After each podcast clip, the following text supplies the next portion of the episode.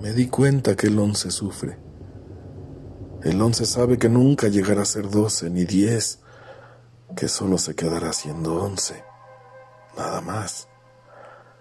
El once no cabe en sí de tristeza por saber que él mismo es en realidad un uno repetido, y eso le crea un conflicto existencial.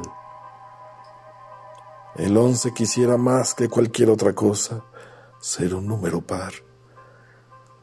Con lastimero silencio se queja porque se ha dado cuenta que guardamos más de once sueños en la piel. Porque por más esfuerzos que se hagan, los dígitos nunca, nunca lo alcanzan a nombrar. Yo le tengo tanta compasión porque sé de su sino desgraciado.